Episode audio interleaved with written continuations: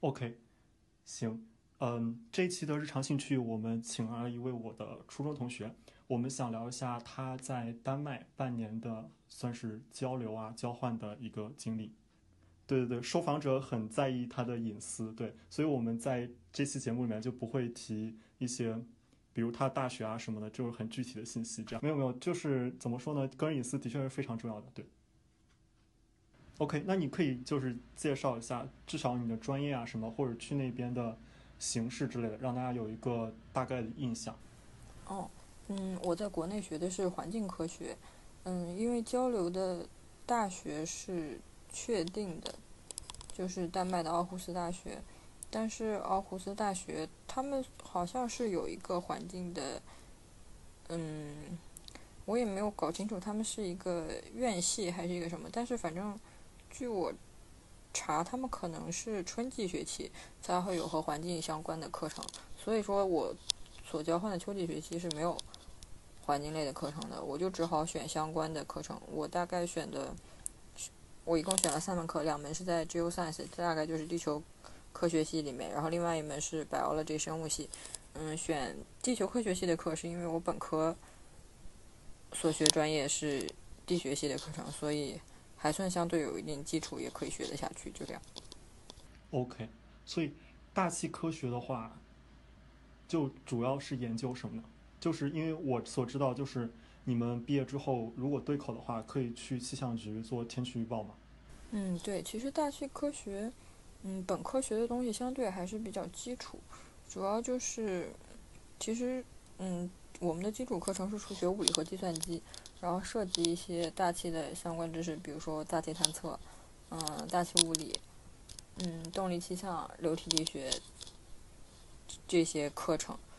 嗯，其实做预报，嗯，目前来看还是就是用超级计算机算出来的，用那些特别复杂的算方程求出来的解来进行预报。其实人工如果本科毕业的话。虽然说是做预报，但其实这些预报也不是人工做出来的。当然，可能有一就可能过去有一些那种老的嗯观测员，他们经过长期几十年的经验，也能报的比较准。但是这也是一个经验积累的过程。所以，天气预报相当于其实有基本上有两种方式。第一种方式就是我们通过经验，然后看今天的。比如说看云，因为之前初中还是高中有一个课文不叫“看云识天气”嘛，然后这种是一个方面，还有一种方面就是用流体力学，包括解那种啊，对对对，就是建立一些数学物理模型，然后来解这个方程，让超计算机来算，所以相当于这这有有相当于有两种方法。嗯。用超算其实那就是一种模式的方法，然后其他你你刚才提到的第一种就是观测的方式，现在一般都是观测和模式相结合。而且你说的那个是人工观测，现在有各种各样的仪器，而且仪器的精度也越来越高，然后会全天，嗯，就是连续的监测。所以，比如说你们专业写一篇论文的话，可能就是提出一种新的数学或者仿真的模型之类的。呃，可能作为学生阶段的话，大部分还是应用。哦。即使是科研工作者，也还是在应用模型。其实提出一种新的模型，嗯，是会有人做这个方面，但是提出一种新的模型真的是太难。嗯嗯，是的，因为变量可能实在太多了。目前来说，中国其实没有一个，就中国是有开发自己的模式的，但是中国的模式做出来的结果还有待提高。目前可能我们比较信任的是欧洲中心的模式和一个日本的模式。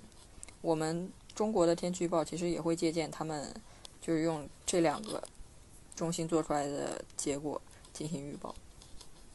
哎，那比如你说欧洲还有日本的，他们是一个软件吗？还是什么？就是有专利吗？中国就可以得到这个他们的算法之类的吗？这也算是一个核心。中国应该不能得到他们的算法，中国可以得到他们的结果。哦，就相当于中国是一个用户可以。提使用他们的服务，但是不可能得到他们内部的 code 之类的程序。对，是不会的，他们是不公开的，他们公开数据，但不公开核心算法。了解了，可以。那本科呢？本科是地球物理，对吧？呃，我本科就是大气科学。哦，本科是大气，哎，那研究生是什么？环境科学。那环境科学是，我觉得是差不多，但是环境不其实不只有差很多？你环境涉及大气，涉及土壤，涉及水，涉及固废，就是固体嗯那一类的东西。然后你在做的时候，运油分环科、环工和环管。然后环科可能注重这种，嗯，就是理论性的东西。然后环工就是实验，然后去解决实际问题。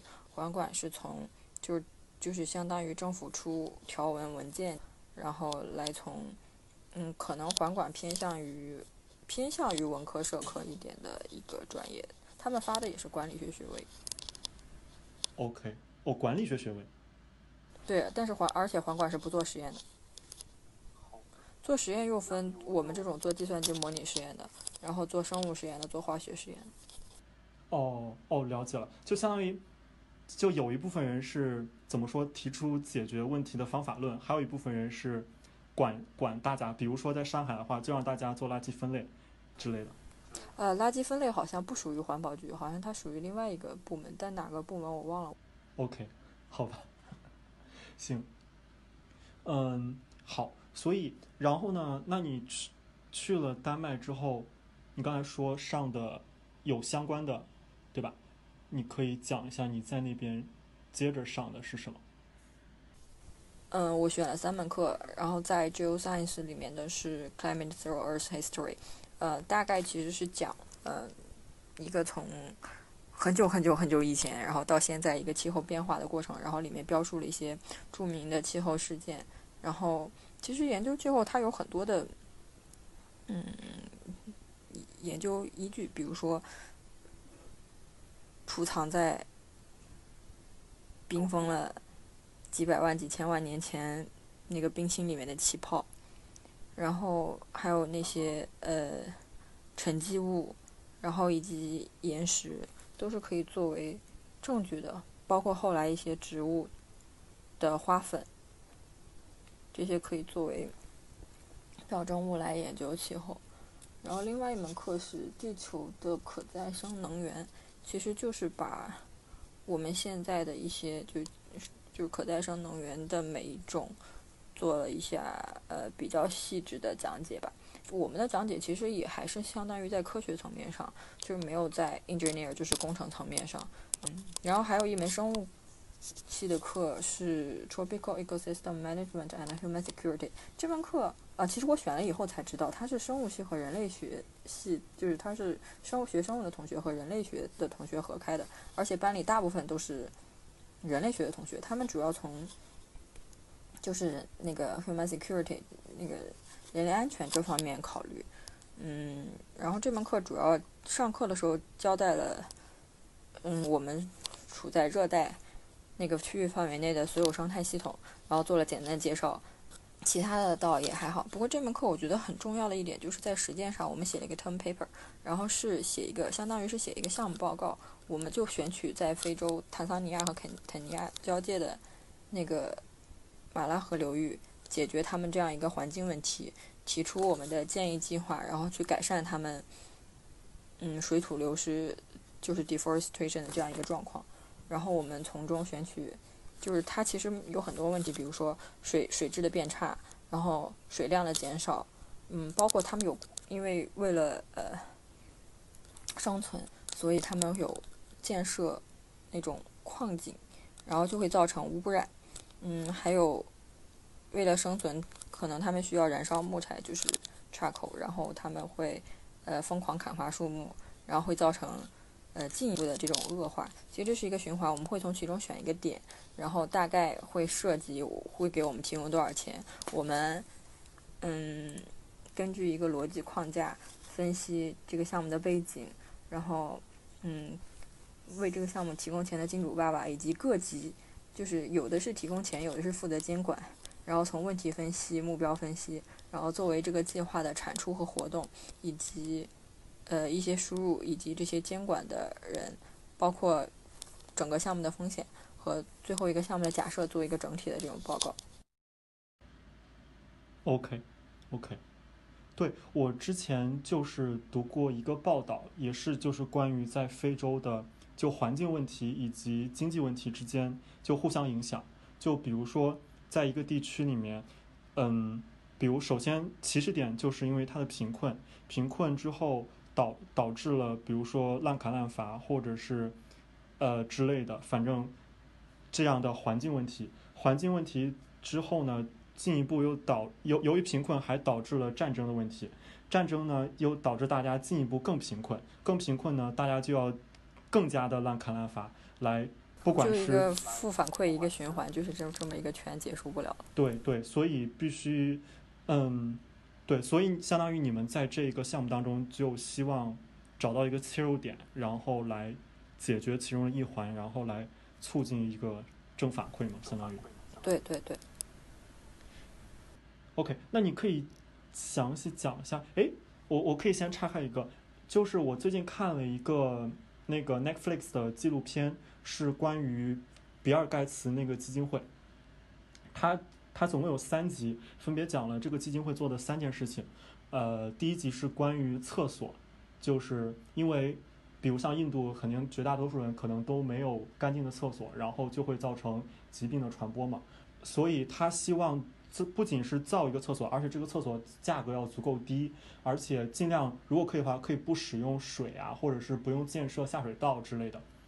呃，所所以他们相当于他们比尔盖茨基金会他们做的一个方法是，呃，举行了一个比赛，然后让不不管是大学啊还是公司啊来参加这个比赛，来赢这个奖金，同时他们就会提出各种各样的方法之类的，然后最后他们。形成的一个解决方案其实是，反正也是挺高科技的吧。反正就是可以，就是相当于有一个桶啊之类的东西，反正就是把那个粪便回收起来，回收了以后就可以烧掉，烧掉以后就完全不会有，就是杂质啊，不是杂质，垃圾产生之类的。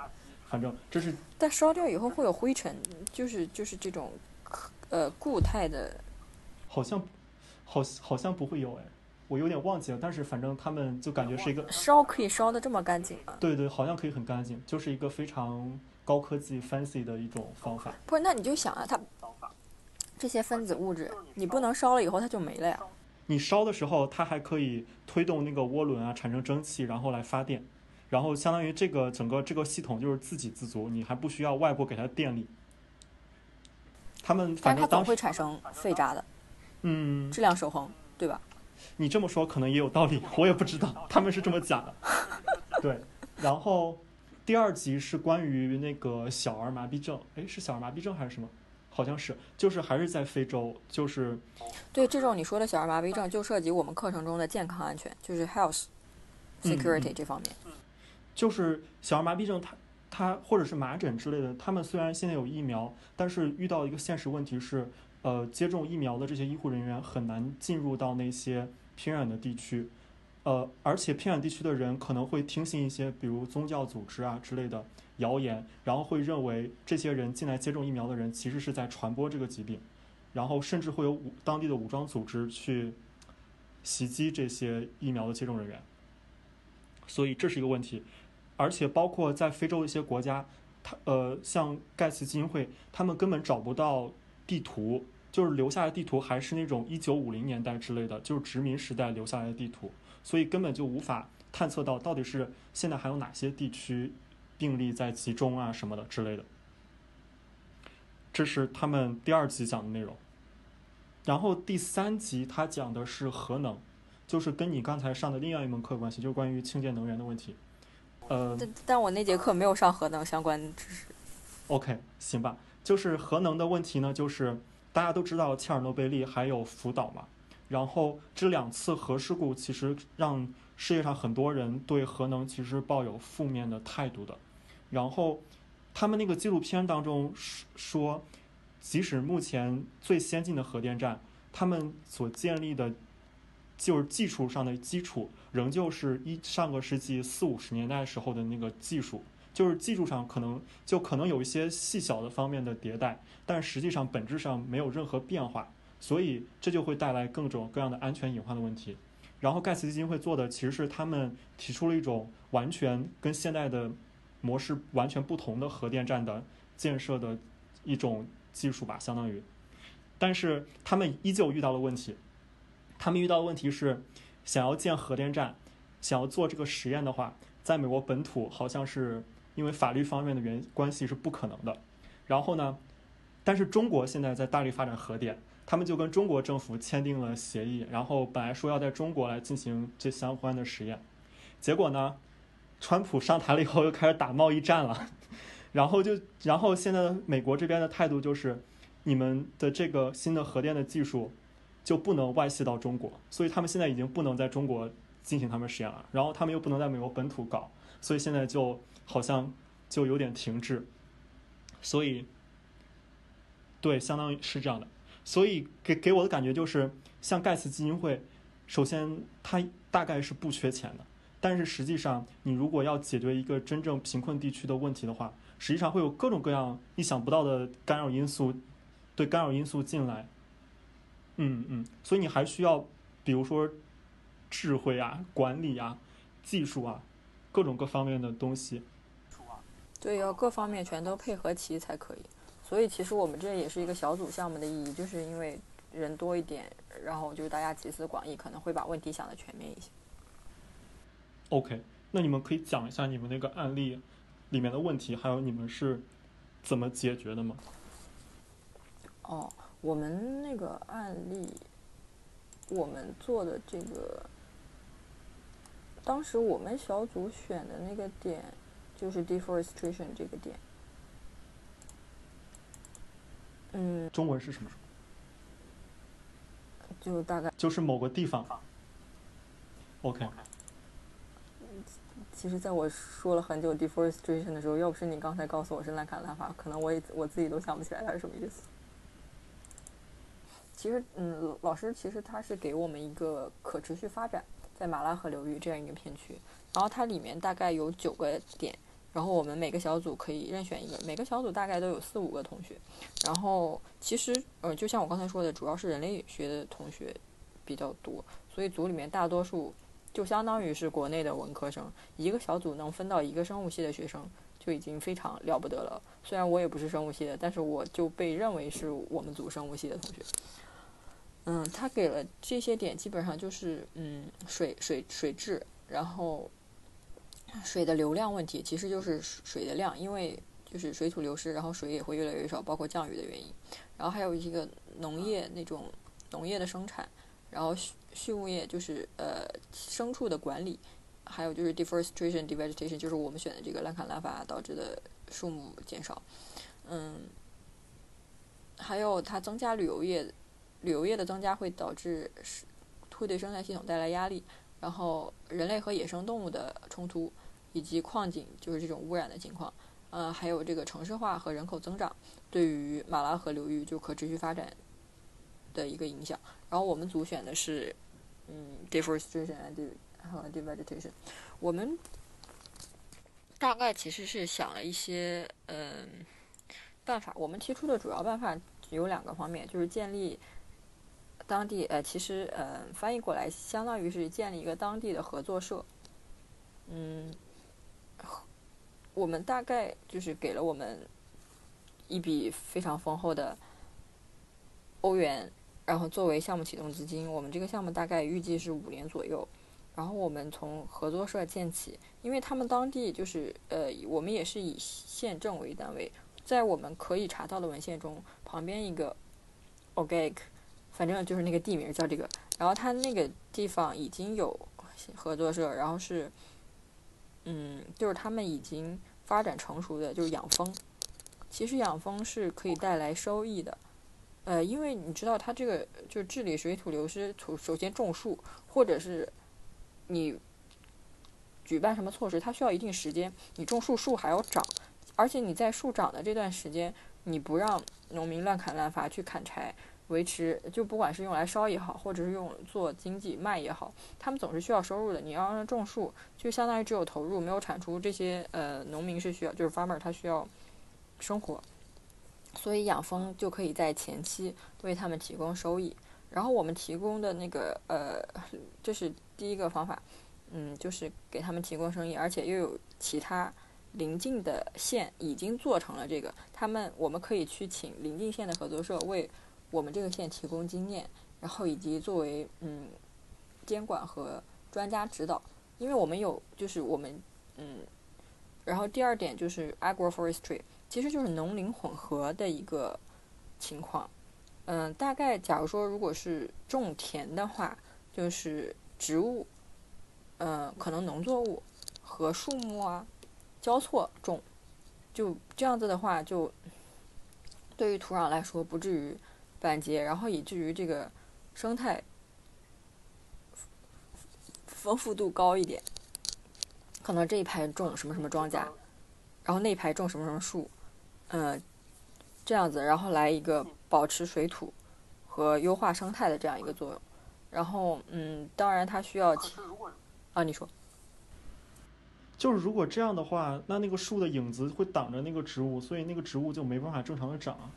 啊，不是，你就是你当然不要种那么密嘛，比如说你一片田地中间种几棵，其实是不会影响的。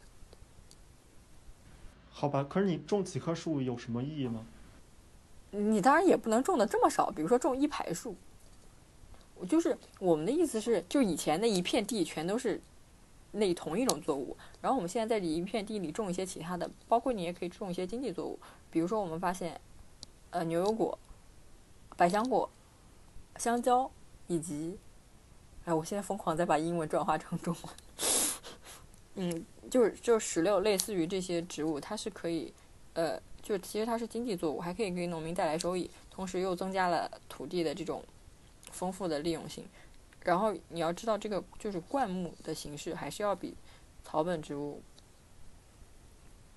保持水土挺程程度要好，而且也在你的土地中也不是同样一种。而哦，我们还提出了在有花圃，为了实现土地多样性，就是有那种苗圃，就是。这样的话，鲜花也是另外一种方式。OK，那你们比如说提出这些作物的时候，你们考虑过当地他们适合种花或者适合种香蕉、石榴、牛啊，是的，嗯，这个是有相当于我们会请专门的专家来评估最合适当地种的东东西，然后由于就是嗯适合当地种的。情况，然后列出这些东西，因为这些你只要请当地的生物学家，其实不用请当地的生物学家，你只就是有相关领域知识的人来做出一个判定，就就可以得得到在当地种什么。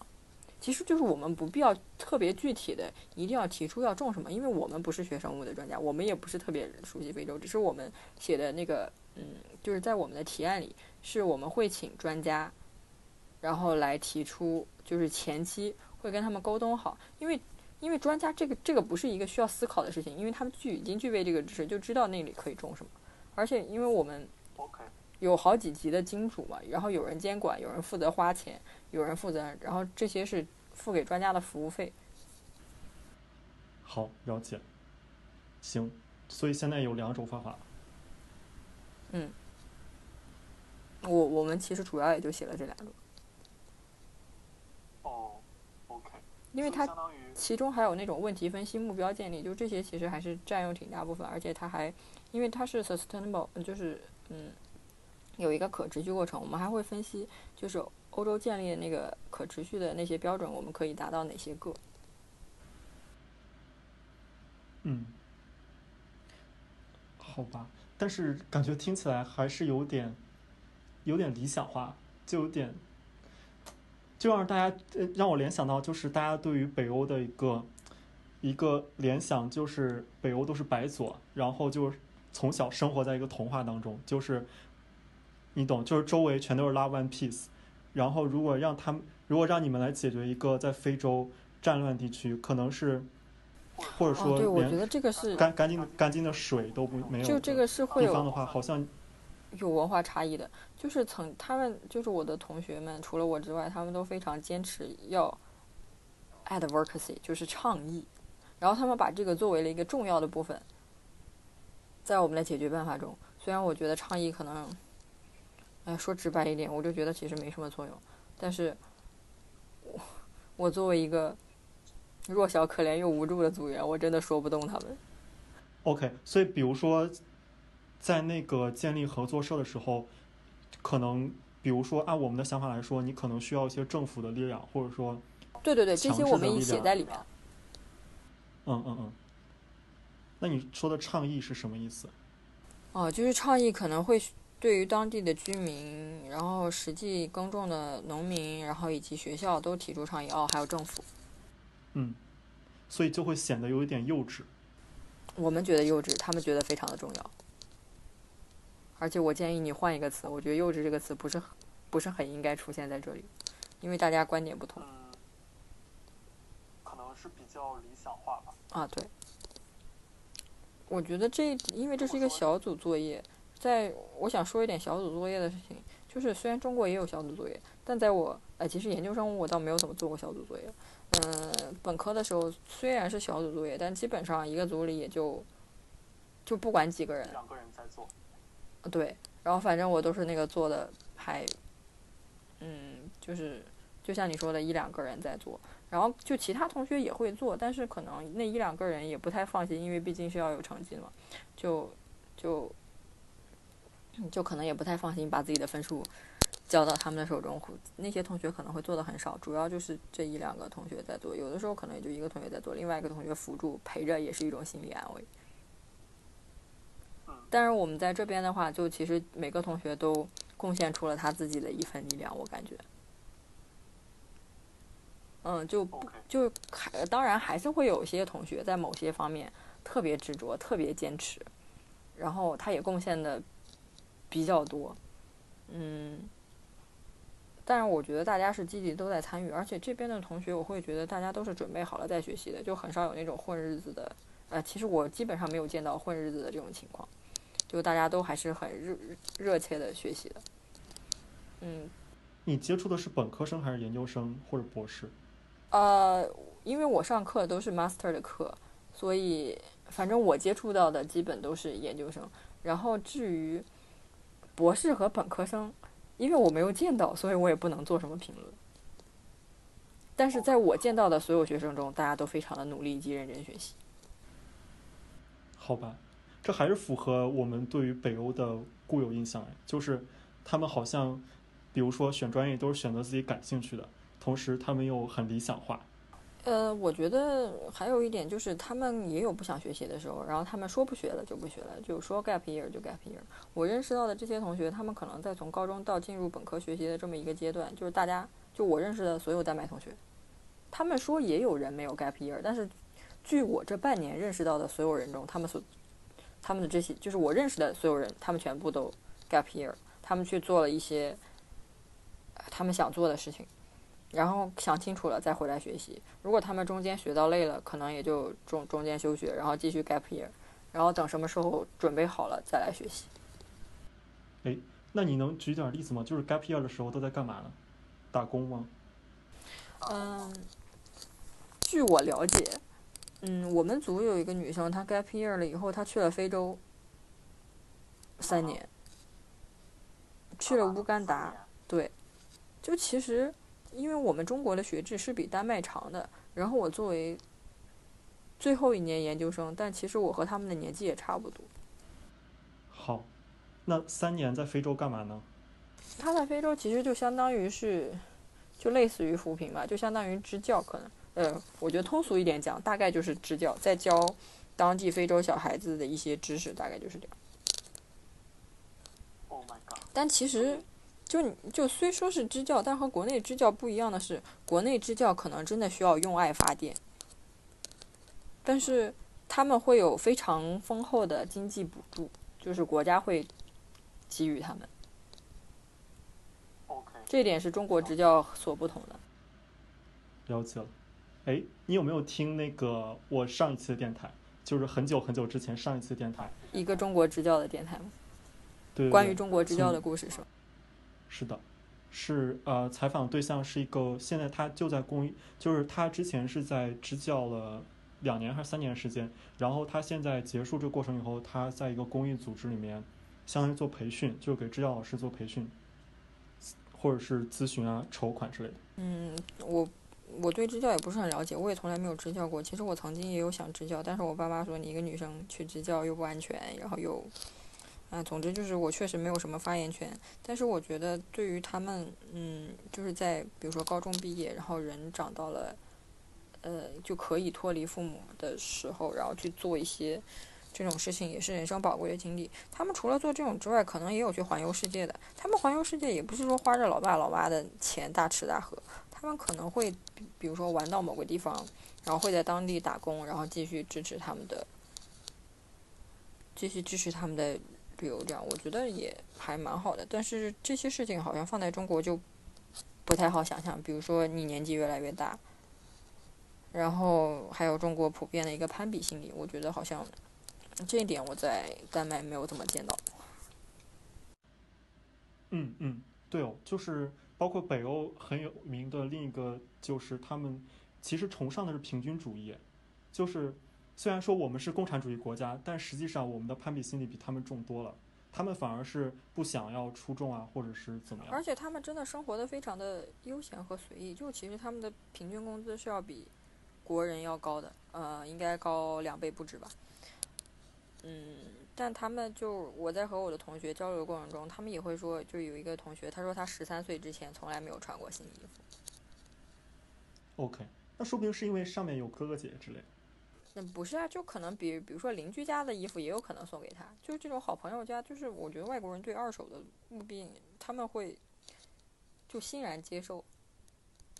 哦，是的。然后不会有什么问题。你要是觉得中国穿中国那个时候可能是因为就就就什么物资匮乏。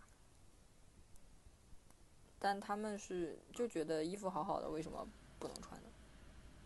嗯嗯，而且他们的收入其实也就是他们的收入，如果和中国平均收入相比的话，真的高很多。但是我经常觉得，就其实对于对于我们家庭来说有点贵的东西，呃，但当然也还是可以支付得起。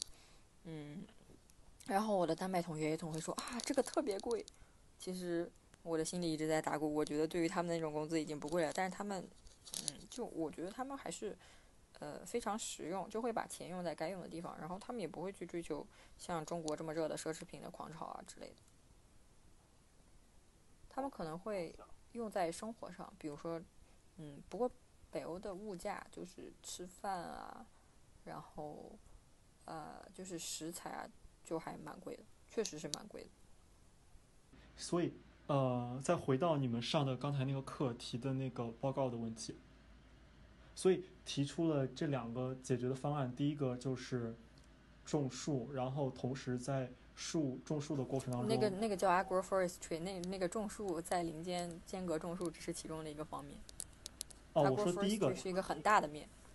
对，就是还是要给他们提供一些副业。总之就是千方百计给他们提供副业，然后让他们能够维持生活。就给他们提供副业，给他们提供收入，然后在同时控制生态，使生物多样性增加。那你们有想过在这个过程当中可能遇到的阻力吗？比如说，可能这个就在 risk 里面，就是风险分析里面有有的。对啊，比如说，如果当地有一些固有的利益团体，他可能会阻止大家去成立一个加入这个合作社啊什么的。对，比如说当地的人。比如说当地团体，就可能我们希望加入的农民，他们本身自己不想加入，以及我们想寻求另外一个县的支持，那个县不来帮我们。然后就像你说的，当地的有些组织，他们会阻止农民加入，还有当地的政府并不鼓励有支持我们这个，毕竟是国外的项目和人员。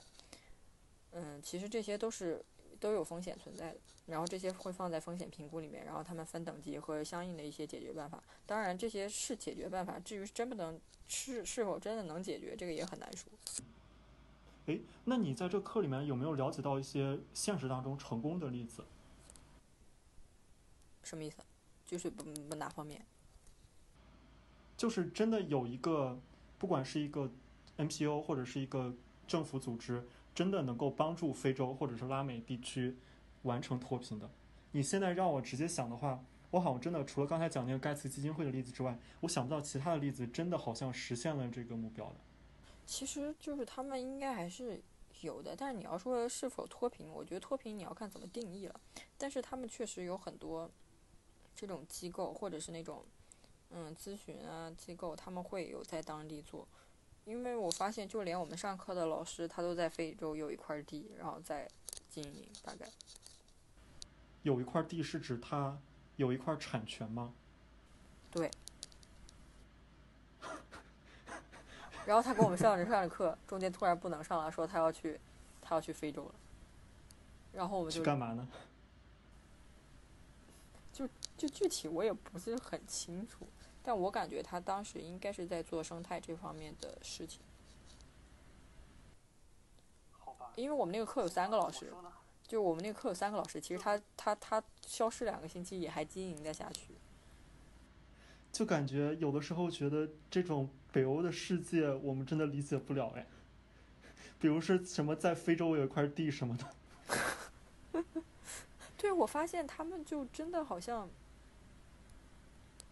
活在云端，你说什么？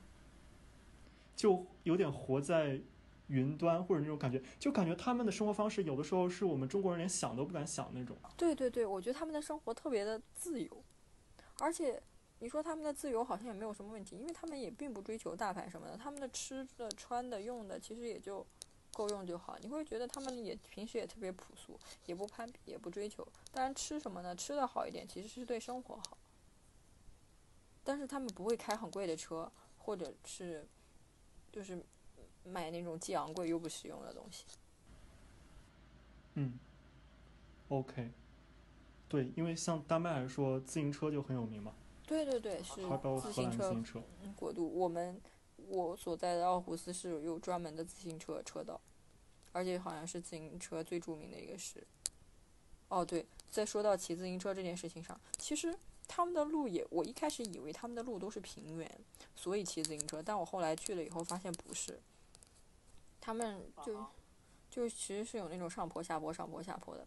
可能真的是因为我体力不太行，在我骑刚开始骑车的时候，我发现就有一次跟我一起骑车嘛，然后有一个嗯有一个阿姨吧，就可能年纪跟妈妈差不多的阿姨。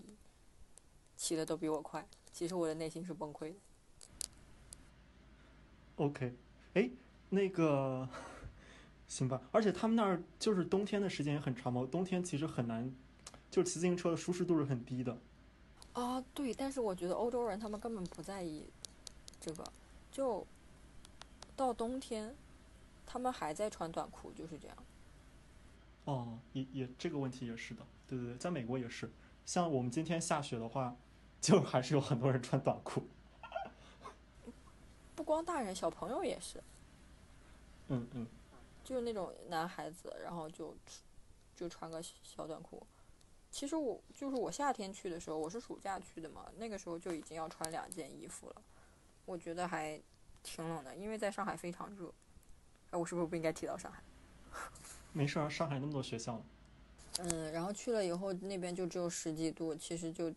挺冷的了，嗯，但是，因为它我觉得是受北大西洋暖流的影响，所以它那个气候湿润，而且冬天其实，在冬天也一直维持在二三四度吧，反正就是零度以上，所以我觉得会比国内还暖和一点。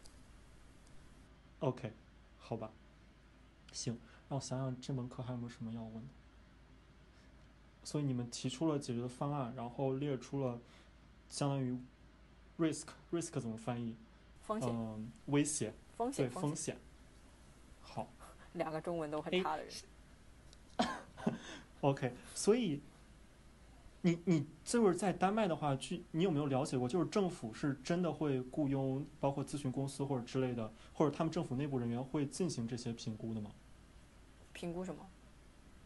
就做这些项目的评估。但我觉得他们可能不是政府行为，可能是个人行为，或者是企业行为。哦，OK，或者基金会之类的。对对对，行，我就想问，我就想问，我就想问，在中国有没有可能会发生类似的事情？因为中国的贫困地区的话，比如像什么黄土高原之类的，有没有一些组织或者政府在，就是怎么说呢？用更科学的思维来引导这个扶贫。中国是有的，在贵州就有一片，但是主要是政府行为。我觉得民间组织或者是 NGO，其实就是这个东西很重要的一一笔是资金。就我国政府比较有力量，但你要说就是 NGO 这些组织，可能资金是不是很到位？解决问题，钱是一个非常重要的点。你了解贵州那个案例吗？呃，我不是具体清楚，但是我知道贵州有，但是我我我不能细描描述细节，比如说他具体是怎么做的呀什么的，就我就不是很清楚。好吧，OK，了解了。对我还是觉得，就是包括像政府的治理之类的，都是需要有专业的人士来进行的，就包括管理啊之类的。像这次武汉的疫情什么的，就可以看出来，其实我们的管理能力就非常差。嗯，其实我觉得我国政府已经做的比较不错了，只是说中中国的政府面啊不，中国的每一面都特别的庞杂，一庞杂呢就会很复杂，大概就是这样。而且中国的政府真的是强有力的政府，我们的疫情现在能得到控制，也是得力于我国政府的高效和有力。嗯 OK，行吧。嗯，那咱们就可以聊一下你另外两门课，就是那个呃可再生能源那门课。哦，嗯，OK，我以为你失联了。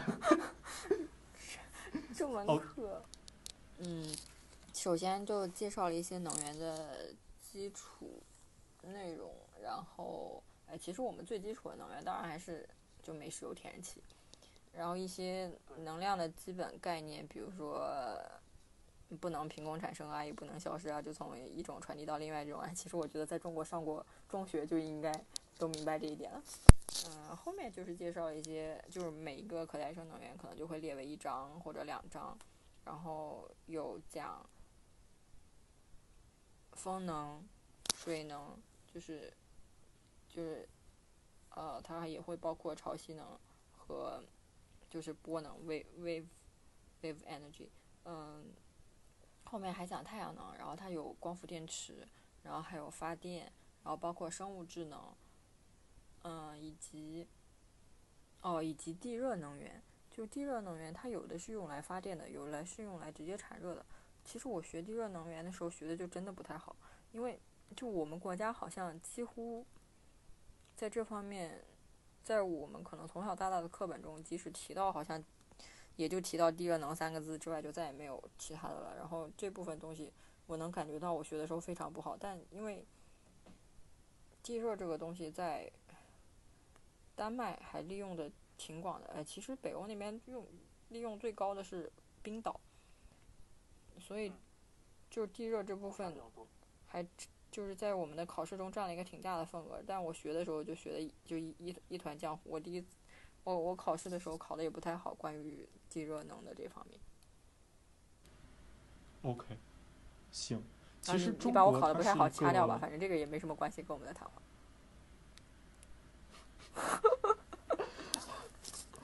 行吧，到到时候看难度吧。可能你刚才说的太密集了，我就很难自然的把它剪掉，对吧 没事没事没没事，你看着来就好。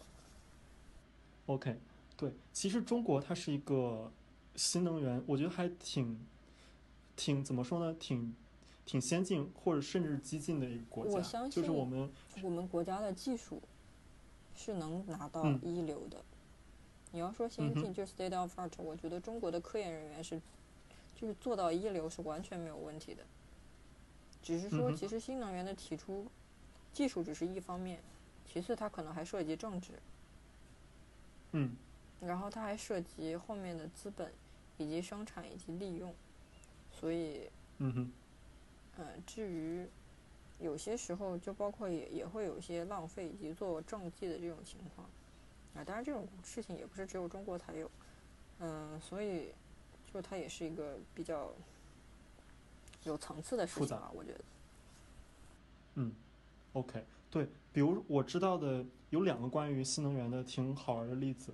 第一个就是比特币，因为比特币挖矿的话，它需要很多的，就是计算的能力嘛，那些电脑啊都很费电，包括像风扇啊之类要给它降温之类的，所以他们就会选择在水电站的附近来建这些比特币的矿场啊之类的，就是让这些计算机在那些地区。比如说在四川或者在甘肃这些地方，就是水力发电电价还比较低，嗯包括那边可能呃，可能气温也比较低，比如像贵州，所以就会让他们散热比较快之类的，这样可以节约一些电费。呃，还有一个例子是内蒙古的风力发电，就是内蒙古的风能可能是沙漠之类的比较旺盛，他们建了很多风机，但是问，对，但是问题是他们那边用不了这么多电，然后呢，向外输送电力的这个管道也不是很通畅吧，或者不是很多，所以他们很多电力实际上是浪费掉了，或者是根本就没有接入电网，所以，所以这也是一个问题。是的，反正怎么说呢？这些所有这些问题，归根结底都是要人去实施的，所以都是需要，不管是政府还是民间组织、资本之类的，都需要密切的合作，才能够达到一个最好的效果。其实在中国，可能民间组织的效果不是很大吧？对对中国只是一个可能在中国主要就是政府行为，然后民间组织可能是一个极其弱小的辅助作用，大概是这样。嗯嗯，对，可能资本也会到后来不知道会不会能够产生一些正面的作用。我好像没听说过有一些关于能源的初创公司之类的独角兽是吗？呃，中国的呃，如果风能的话，好像金风是一个做的还不错的公司，就是 Goldwind 是中国的。他们就造那些风车吗？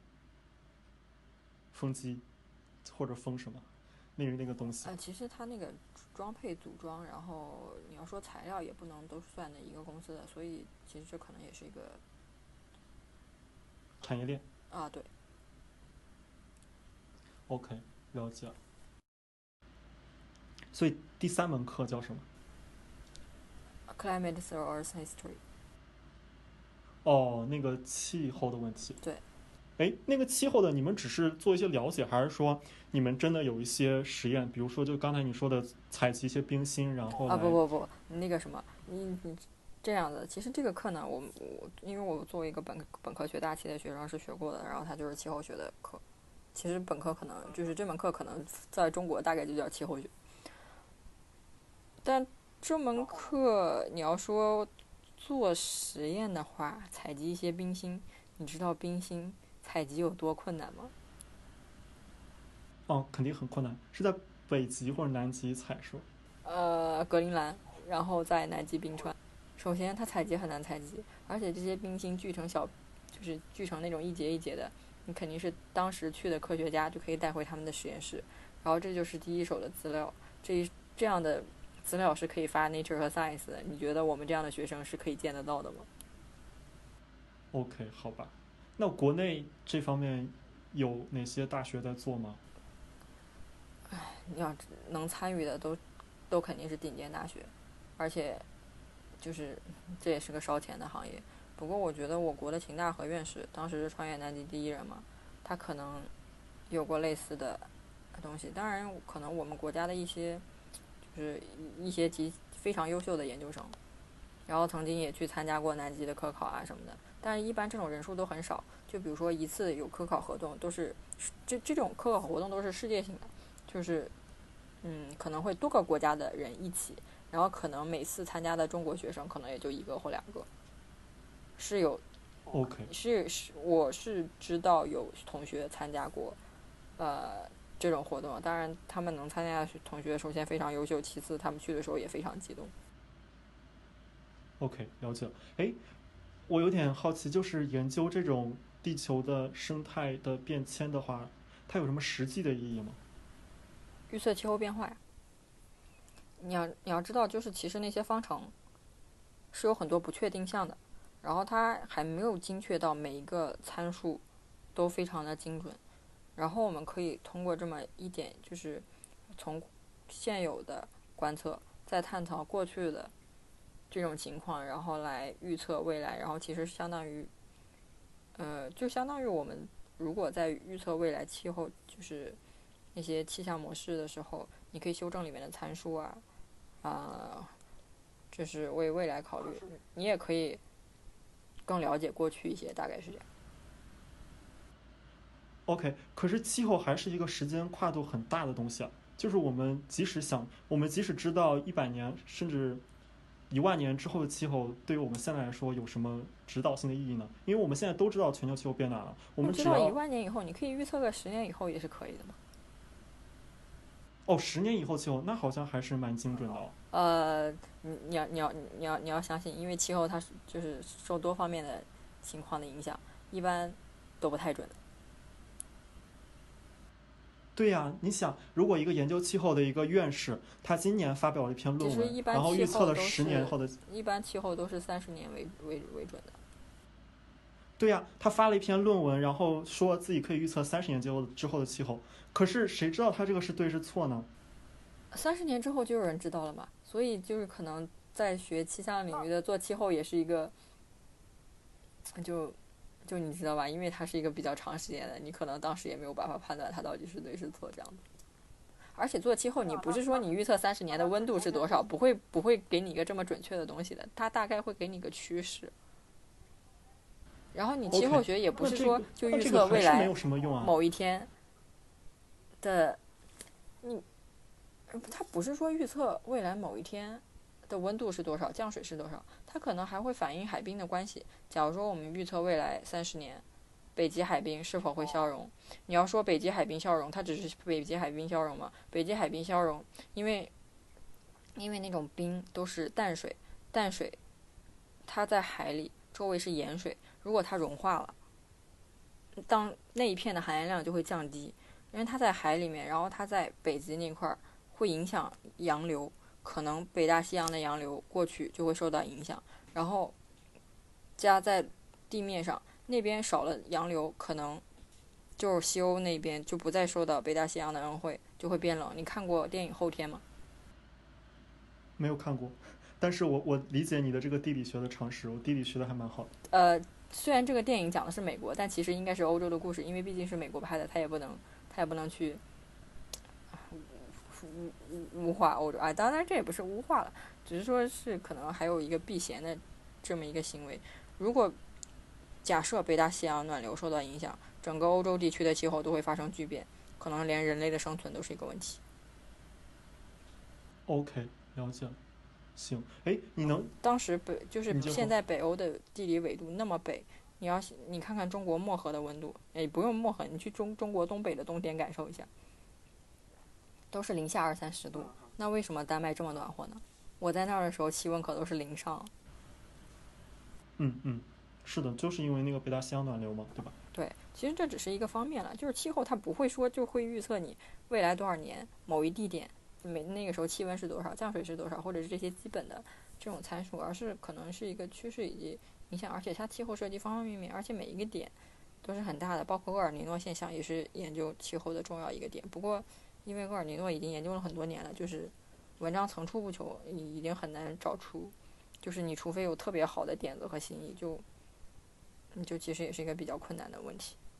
嗯哼，哎，那你能举一些就是因素会影响气候的吗？除了人之外，因为你们研究的古古代的，就是那些几亿年前的事情，那几亿年前他们为什么会发生那种气候的变化呢？最重要的一点就是太阳啊，太阳是散发能量，然后其次还有地球的自转和公转，哦，然后以及地球的偏转角。就你你要知道那个就是气候的那个形成，如果地球是它自己的话，正常如果只有就是太阳的影响，就是太阳主要照射的量都在赤道附近，然后逐渐向两极递减，然后形成一个这种嗯压力的梯度的话，大致气球呃不是就地球的热量从气气体从赤道上升，然后两极那边冷下降，这样其实就是一个单圈环流。然后为什么有三圈环流呢？就是因为地球还在转。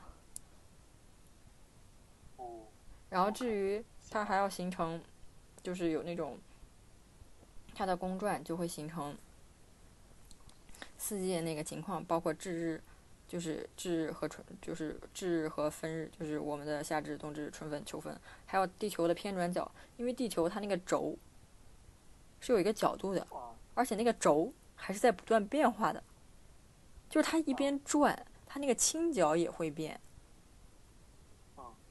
所以这些都是导致一个就是气候轮回的这么一个过程。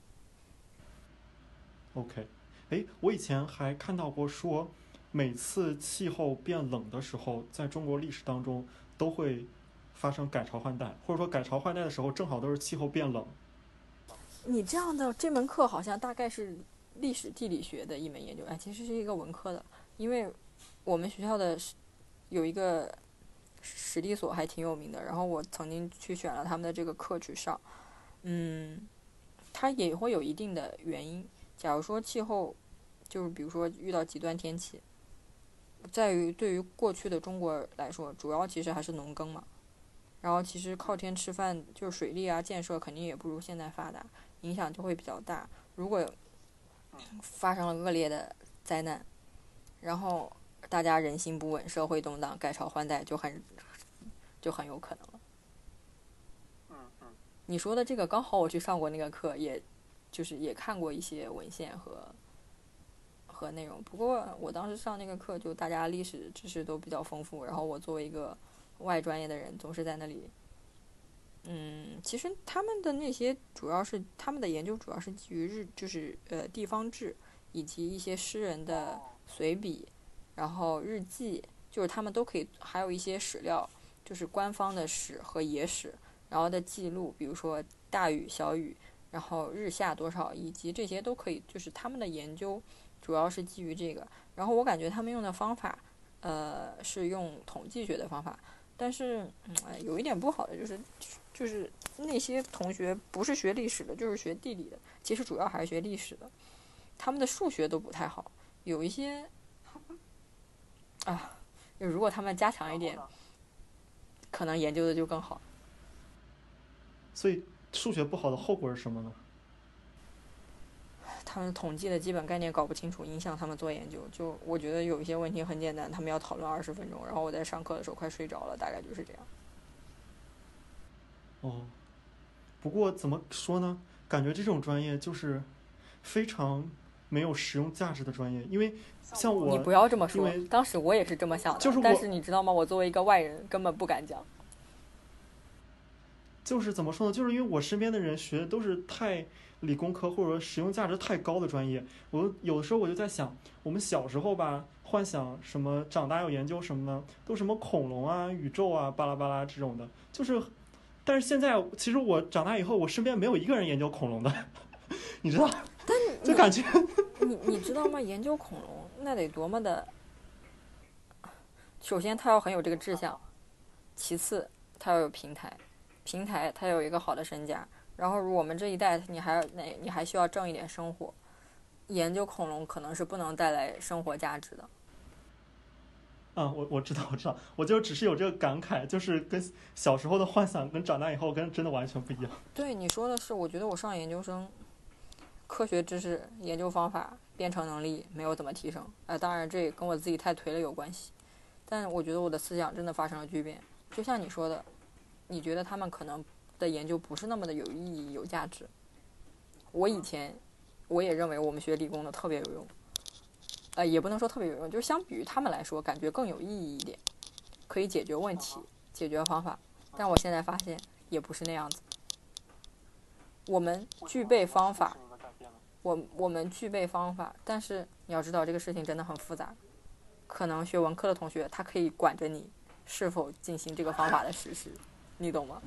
是的，是的，是的，我我也这我我也有这种感觉，就是文科生还是在统治理科生。我们这些聪明的脑袋，不不，我们也不是聪明脑袋。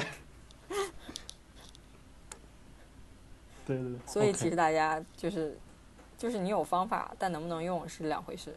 你你你你掌握了解决办法，但是依然不能解决问题，大概就是这样。嗯了解了，OK，行，所以我们相当于把你们上的这三门课一个一个说了一遍。哎，当刚才就已经说到很多就是丹麦人的，就是怎么说呢，跟我们中国人不同的地方。对你有还有什么要补充的吗？我觉得他们特别的友好。就虽然我们在去之前，相当于学校给我们发了一个行前手册啊，翻译过来大概是这个意思。呃，他们会说可能丹麦同学比较慢热，可能就是如果你不主动寻求帮助的话，他们不会帮助你，因为大家都有各自的事情，可能也不会特别热情之类的。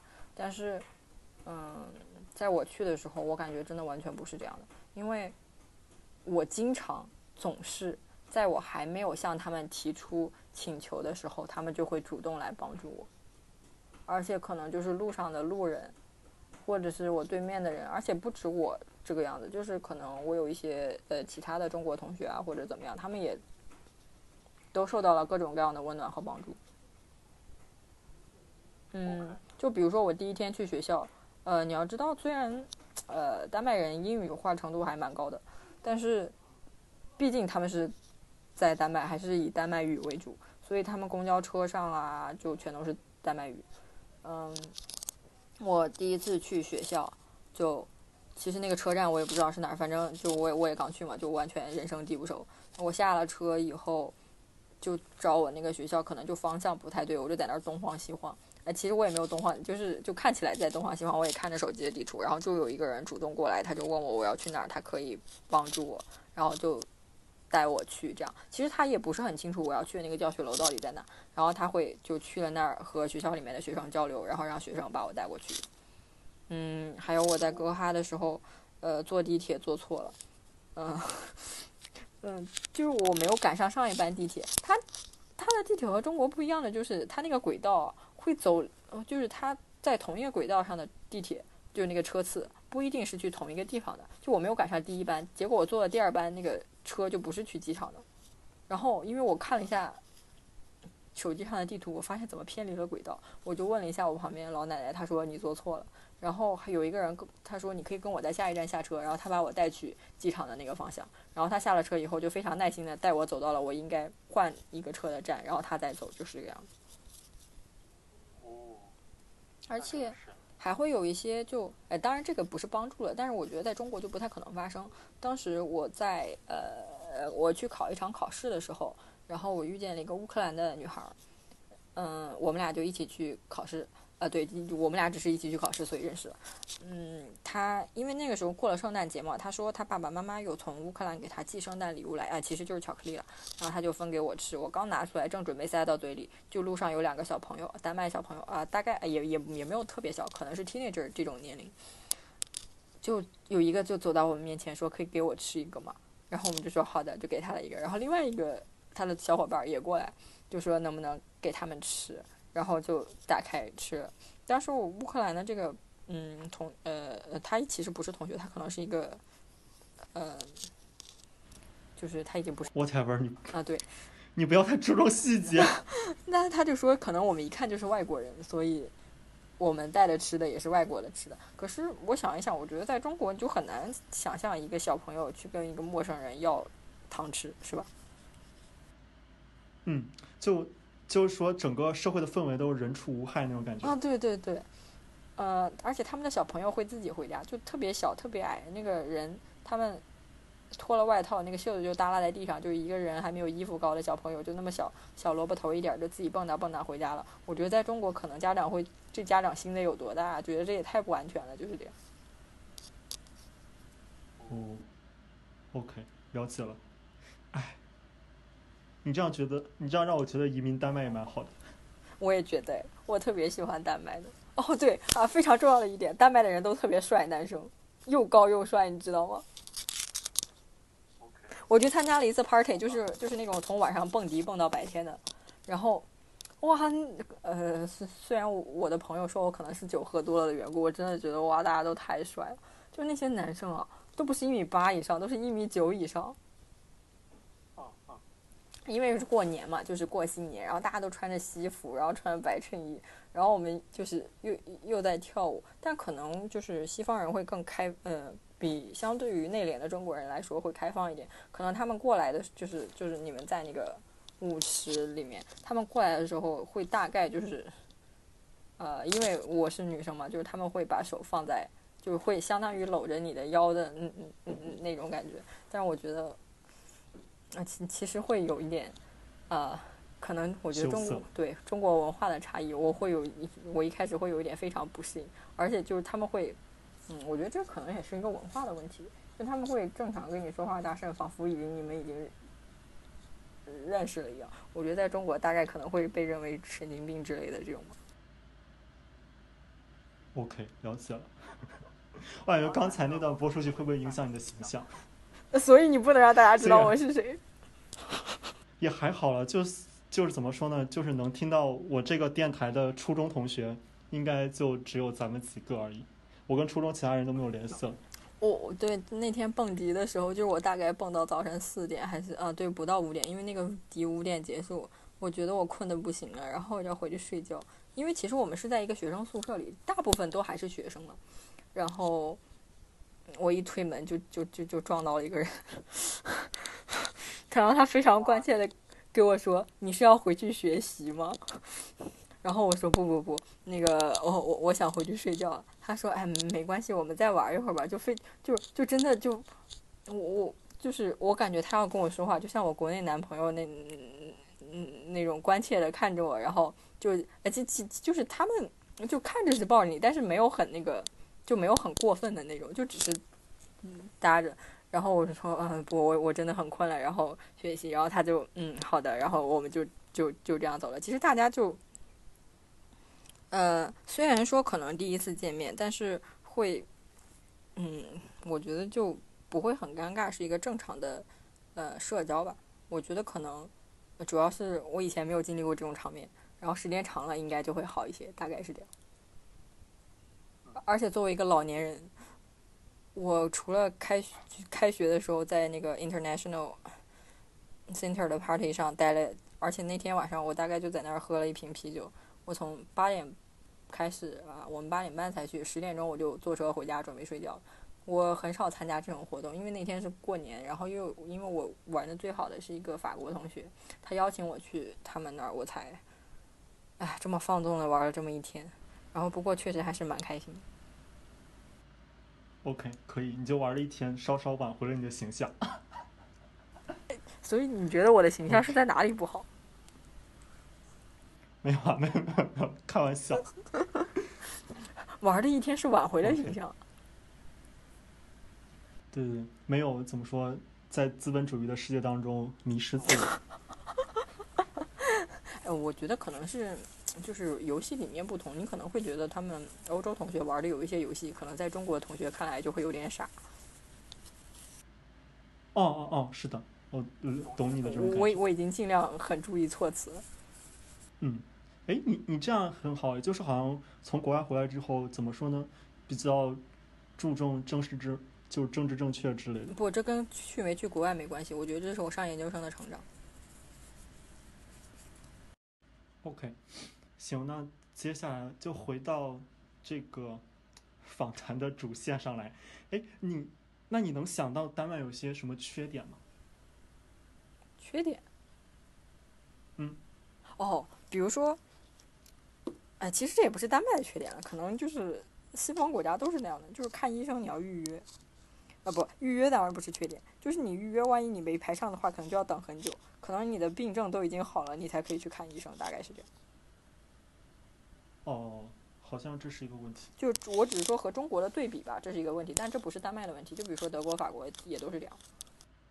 行，这好像是一个缺点，就好像怎么说呢？就除了这些像医院慢，或者说国外对于中国人来说吃的东西怎么不怎么好，或者什么的，哎，丹麦吃的东西好像也不一定不好哎，不是说，但我好像我发现我之前看就是外国的同学好像真的都不太做饭，就就不管几个人一起共用厨房，厨房都是中国人的天下，好像。哦哦哦，我之前看到有报道说，宜家现在就是宜家的餐厅现在已经是全球排名前几的连锁的餐饮的宜。家的餐厅真的还不错，我吃过一次。对啊，宜家里面卖的不都是瑞典的什么丸子之类的吗？嗯，还挺好吃的。嗯嗯嗯。其实我所以我觉得在宜家工作也是一个很幸福的事情。宜家有什么工作？售货员吗？设计师啊。但你其实哦你就是做售货员，你看看你还是带着偏见，做售货员怎么了？做售售货员也可以很快乐，他一样是他的工作和其他的人做科科研的、做其他工作的收收入特别高的都是工作。而且他们收入不一定会差很多。不是他们的收入一定不会差很多。对对对，我觉得这个国就是我的确就是但我觉得在在中国就会会存在这个问题，就会存在。这种歧视的鄙视链。其实那些同学虽然说上研究生的同学跟我岁数差不多，但也有比我小好几岁的同学，他们已经不上学了，就已经工作了，就是这样。嗯，但我觉得也没有什么问题。的这点也挺不同。嗯嗯嗯。哦，他们对学生的优惠很，我觉得他们是真的对于学生就很有优惠。就是你说，比如说出去坐火车之类的，就啊不像对国内买学生票，就对对对，然后包括你参参观各种展啊，然后什么就也是有优惠。嗯，是的。哦，我觉得哎他们我本来问你的是，哦缺点，对啊，我本来问你的是缺点，然后你现在又聊回优点，就没有举出一个真的真的是缺点的地方。不是聊是缺点吗？但是这些是通通用的，国外所有国外的国家都有这些缺点，比如说医疗或者吃的可能不如中国国内好之类的，就没有什么 丹麦独有的缺点。他们还有什么不好？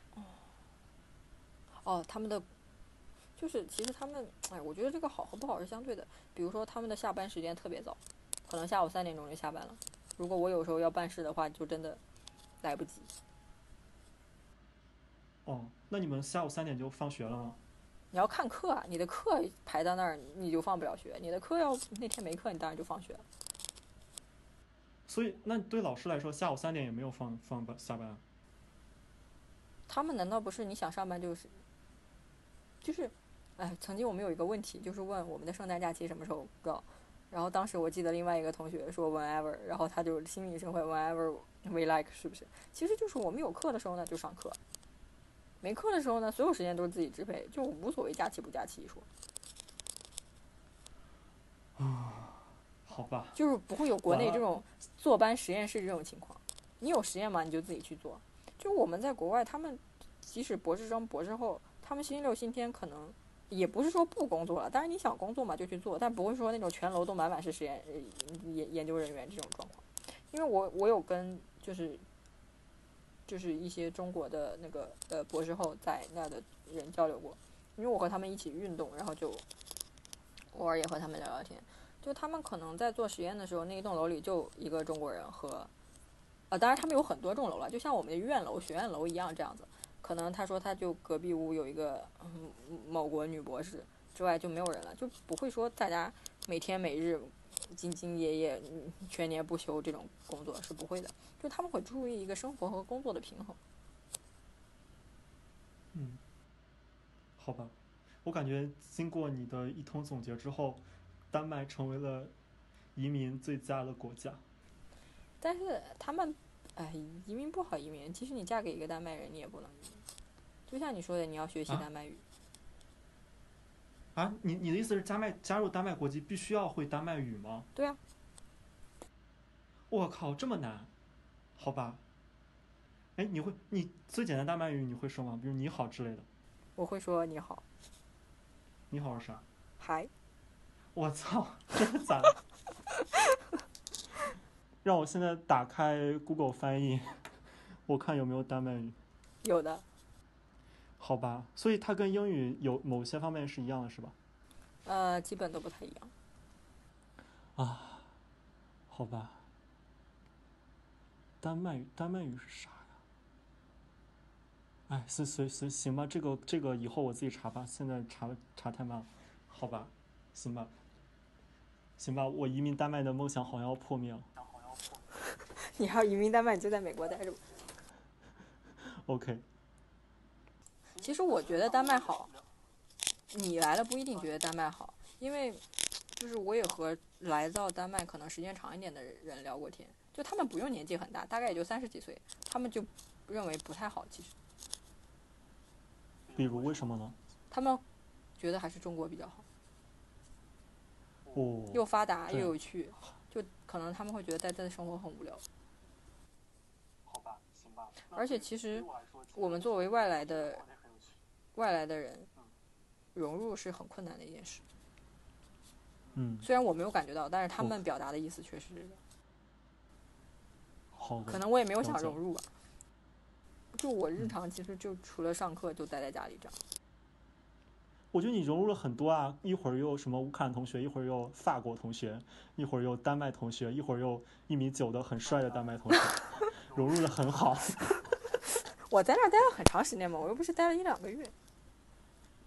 哦，我的法国同学有一个丹麦男朋友，所以可能融入的比较好。好吧，可是我来美国都三年了，我没有认识几个美国人哎。不，我觉得那而且是认识的都那是跟环境有关。实验室的。对，假如说你在实验室中国人多，你就没有必要认识美国人。就像我，是因为我没有中国人可以认识，嗯，上课没有中国人，而且其实大家还是会选择相似性的。就比如说我和就是我们一起出去参加一个呃嗯就是气候减缓的一个活动，然后就是其实是给学生做的，我们去参观丹麦的塑料处理厂，然后去嗯，嗯，你可以讲讲这个。我从来没有去过塑料处理厂，我没有什么概念。他们做其实也是用一些科技的东西，他们还非常自豪。但他们说到，就是其实就相当于以前这些塑料垃圾是会运到中国来的。我作为在场的中国唯一一个中国人，我感到非常心痛。然后呢？那他们现在是怎么处理的呢？因为后来就是我们从某一年开始禁止掉了这种，就是我们中国不再收从西方国家来的这些塑料垃圾了，然后他们就没办法需要自己转化了，就是他们首先把那些塑料收集起来，然后运用一些机器，可能就比如说，嗯，重新塑造、重新加热，去改变原有塑料的一些性质，然后做到再利用的这种过程，尽量减少污染。OK，所以是一个物理变化，就是怎么说，不是一个化学变化。呃，也不全是，这只这只这只是一方面，他们也就是这是就是呃当地那个机构和我们就我所在这个大学合作的过程有当有实验室，他们当中肯定也会发生一些化学变化，只是说再具体的化学变化我就不太懂了。了解。而且我们当时主要也是参观，其实也不会讲到特别深的机理，我们总共在那儿也就待了一两个小时吧。所以丹麦的垃圾回收是很像日本一样那种很完善的吗？嗯，我觉得至少走在中国的前沿吧，就是他们的垃圾分类还是做的比较好。哦，对，刚刚才刚才说到那个，就是我们去塑料处理厂，我是为了说，就是其实还是会找会找相同性的。虽然我既没有认识的，就没有我认识的同学，就没有我一个上课的同学，也不是存在我认识的中国同学，但有一个韩国同学。啊，当然我们之前确实也见过，所以我们整整个旅程我都我都是和他在一起的。就还是会找这种相似性，就是我不会说随便找一个欧洲人搭伙，还是会如果有相近的，比如说中国大陆的，或者中国香港、台湾的，或者啊、呃当然我确实也没有见到，然后要不然就是和韩国同学一起。哦，阿姨姑其实他们 他们也是，你刚才说什么？我可以趁我可以趁机展示一下我现在学会的韩语，因为我最近不是最近，就是从去年开始不是很喜欢某韩国组合嘛，然后就看了很多综艺，所以就就一些基础的他们老说的韩语词汇，我就现在就学会了。你会什么？阿姨姑，阿姨姑就是哦哦的意思，就表示感叹 之类的。因为其实他们那些同学对我们也还蛮感兴趣的，就是他们后来我们在因为太冷了，就在吃那种呃加餐的时候，他们就问我们是不是一个国家的，他们觉得我们也不是一个国家的，因为我们俩在说英文。那个韩国同学也不会说中文，我也不会说韩语，所以我们俩只好说英文。哦，OK，但还是会选择这种相近的同学一起。所以其实丹麦来说，它的至少从学校来说，其实是非常国际化的。呃，我觉得是挺国际化的，嗯，尤其是欧洲这边的交过是不是因为你的那个大学比较好的原因，也有可能。我觉得不全是，是这些学校他们对于欧洲欧盟都是不收学费的，哦，好吧，但是对于中国就是这种非盟非欧盟的是要收学费。行，那我觉得咱们今天就聊差不多了吧，我感觉，我觉得聊的还挺全面的。嗯、对所以其实总结来说，如果对丹麦来说的话，大家对就是我们中国人对他的一些固有印象，其实是 kind of 就是某某一定程度上是对的。比如他们都就是怎么说呢？就是他们的社会发展水平超过了我们整整几个身位，所以他们的生活方式有一些其实是我们不太能理解的，可以这么总结。但我觉得可能更适于人性的发展，对更以人为本。对，所以我觉得可能这个是我国之后努力的方向吧，希望如此。嗯，OK，那就这样吧。你还有什么要补充的吗？啊，算了，没有了。行，那那我停止录音了，好，停下来吧，嗯拜拜。拜拜。